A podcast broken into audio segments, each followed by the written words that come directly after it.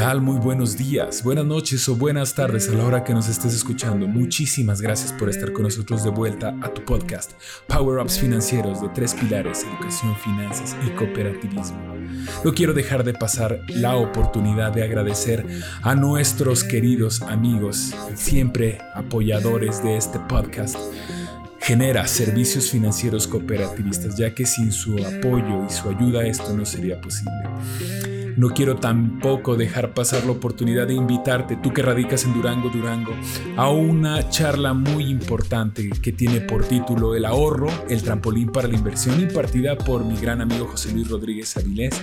Una charla dentro de la cual no puedes dejar de asistir, ya que aprenderás cómo a través del ahorro puedes llegar a tener lo suficiente para poder invertir y poder crecer tu economía. Entonces tenemos este jueves 27 de octubre a las 7 de la tarde en oficinas de Paseo de la Sierra, Independencia 422, dicha charla, la cual, repito, no te puedes perder.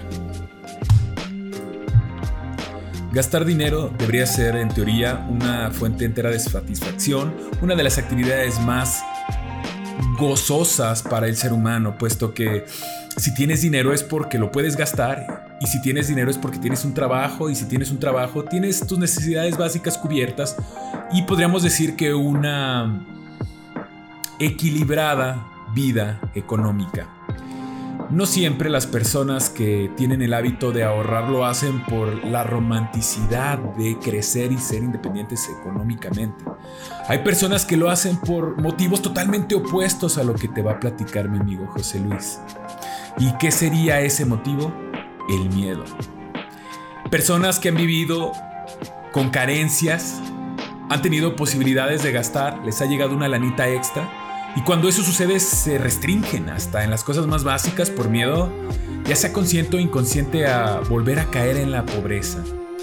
Hay otras personas que, por su propia codicia, prefieren llevarse el dinero a la tumba y se convierten en codiciosos profesionales o tacaños expertos. De hecho, hay algunos programas, de televisión donde se ha analizado la vida de ellos.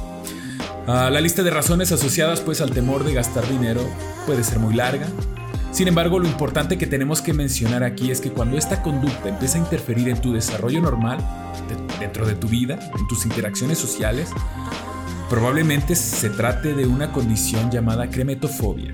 La cremetofobia es el miedo extremo a gastar dinero. Este es un concepto informal, dado que no es un desorden mental tipificado reconocido médicamente por la Organización Mundial de la Salud. Y se refiere pues a una ansiedad excesiva, a qué? A gastar dinero. Y eso los lleva a aferrarse al mismo. El miedo a gastar dinero es algo que puede perturbar la vida diaria para quienes tienen este tipo de ansiedad.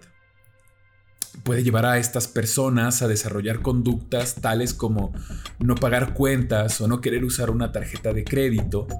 Los puede llevar a experimentar ansiedad, depresión, pensamientos extraños, bipolares y pueden incluso sentirse avergonzados por este tipo de conductas, pero lo más importante es que muchas de estas veces esta vorágine de pensamientos negativos los lleva a deteriorar su sueño, su salud y su estado de ánimo. Muchas veces recurren al teléfono celular a estar revisando su cuenta bancaria para ver si no ha habido un movimiento que ellos no hayan autorizado, que ellos no hayan hecho, tal vez consciente, lo cual sería un poco extraño, o para ver si no hay un cargo de una persona que les hackeó la cuenta de celular donde está adjunta su línea de crédito o le hayan clonado la tarjeta. Estar aterrorizado por el dinero es algo bastante extraño, sin embargo, no es de sorprender que incluso hemos conocido personas así, tan así que lo hemos visto en la cultura pop. Podríamos nombrar personajes de la televisión, por ejemplo, Alan Harper de la serie Dos Hombres y Medio, un personaje que ha llevado al extremo la tacañería. Eh, a pesar de tener un hijo, vive con su hermano y vive a expensas de su hermano y cada vez que tiene la necesidad de adquirir algo, lo hace recurrir a tácticas tan bajas como ir a dar lástima a su hermano. Tenemos otro personaje, dígase más, yo creo, icónico de la cultura pop desde los años 80. Sería el hombre más rico de todo Springfield, que goza de gran salud económica a lo largo de todos los capítulos de la serie. Así es, nos referimos al señor Burns, un hombre despiadado, que ha tenido la oportunidad incluso de robarle el dulce, una paleta a la hija menor de la familia Simpson, y que no lo ha logrado y que incluso recibió un disparo por ello. ¿No es así? Tenemos otro personaje, uno de los animados más reconocidos y más tacaños que nos ha dado el espectro audiovisual, el jefe del crustáceo cascarudo y además manager del pobre Bob Esponja. No es nada más y nada menos que el señor Cangrejo, o Don Cangrejo, que le gusta nadar entre fajos y fajos de billetes. Eh, no importando si tiene que explotar al pobre de Bob Esponja o estar batallando con una persona que es bastante cara larga como lo que es Calamardo. Y bien, vivir pues con este tipo de personas puede, puede ser incluso bastante agobiante. Todas las personas que giran alrededor de estos personajes no lo pasan bien. Las cosas se pueden poner complicadas cuando pagar por cualquier cosa provoque ansiedad. Incluso si es algo realmente necesario como comida o como ponerle gasolina al automóvil. Cuando nos referimos que interfiere el miedo a gastar dentro de tu actividad diaria, se refiere a nivel fisiológico, puesto que según los expertos una persona puede padecer aversión a gastar dinero ya que le deriva ciertos síntomas como de dificultad de respirar, taquicardia, incremento de la presión arterial, sudoración, náuseas, dolor muscular o diarrea cuando se enfrentan a este tipo de situaciones. Y bueno, desde la perspectiva cognitiva suele desarrollar creencias negativas o ideas irracionales respecto al dinero y se siente incapaz de controlarlos. Desde el punto de vista conductual, la persona tiende a evitar este estímulo fóbico, como es bastante entendible a toda costa. Este tipo de síntomas se repiten en los distintos tipos de fobia con mayor o menor intensidad. Sin embargo, las causas que se consideran de la crometofobia como un desarrollo del desorden dentro de las denominadas fobias específicas pueden ser muy variadas.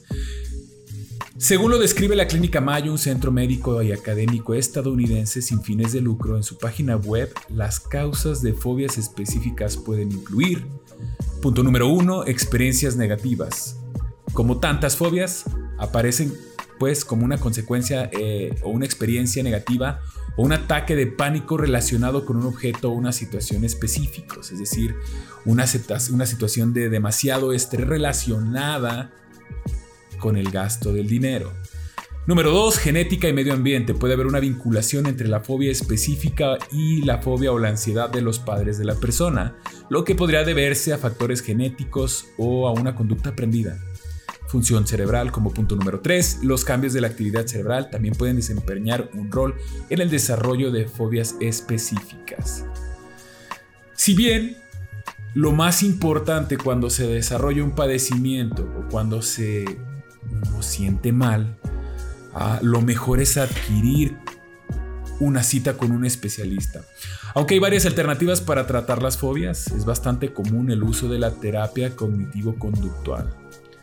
Algunas de las herramientas que se usan para enfrentar este problema es la terapia de la exposición, donde básicamente la persona se expone al estímulo y bueno, se asocia con técnicas de relajación y técnicas cognitivas para abordar las creencias e ideas irracionales. En la terapia de exposición es necesario desarrollar una tolerancia a la angustia que provoca gastar dinero, es decir, ponerlo en situaciones no tan angustiantes y de esa manera empezar a entrenar, empezar a exponerse cada vez un poco más. Se puede lograr esto a lo mejor de alguna forma exponiéndolo con metas pequeñas como gastar, qué sé yo, dos pesos, tres pesos y luego gastar 10 y empezar a incrementar a 20, 50, hasta 100 para, qué sé yo, eh, un obsequio o tal vez un objeto necesario para tu hogar. Para esto, pues es importante repetir la confrontación del miedo con el apoyo de un profesional del área de salud mental. Por tanto, siempre recomendaremos en tres pilares que acudas con los especialistas. Y bueno, pues cada habrá cada especialista que tomará de cierta manera una forma de abordar el tema.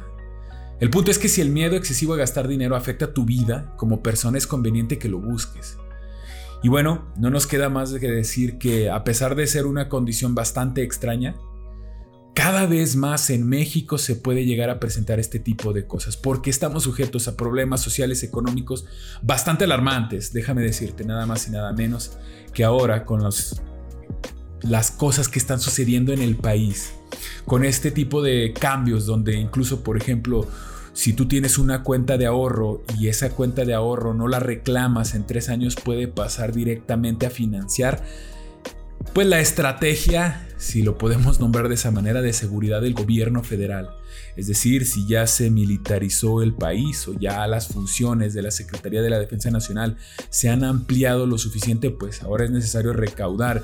¿Y cómo lo van a recaudar a través de este tipo de acciones? Es este tipo de movimientos sociales y políticos que también desencadenan cierta ansiedad en la población, ya que somos los últimos afectados y los primeros también. ¿Quiénes vamos a sufrir el golpe del aumento de los impuestos? La población en general.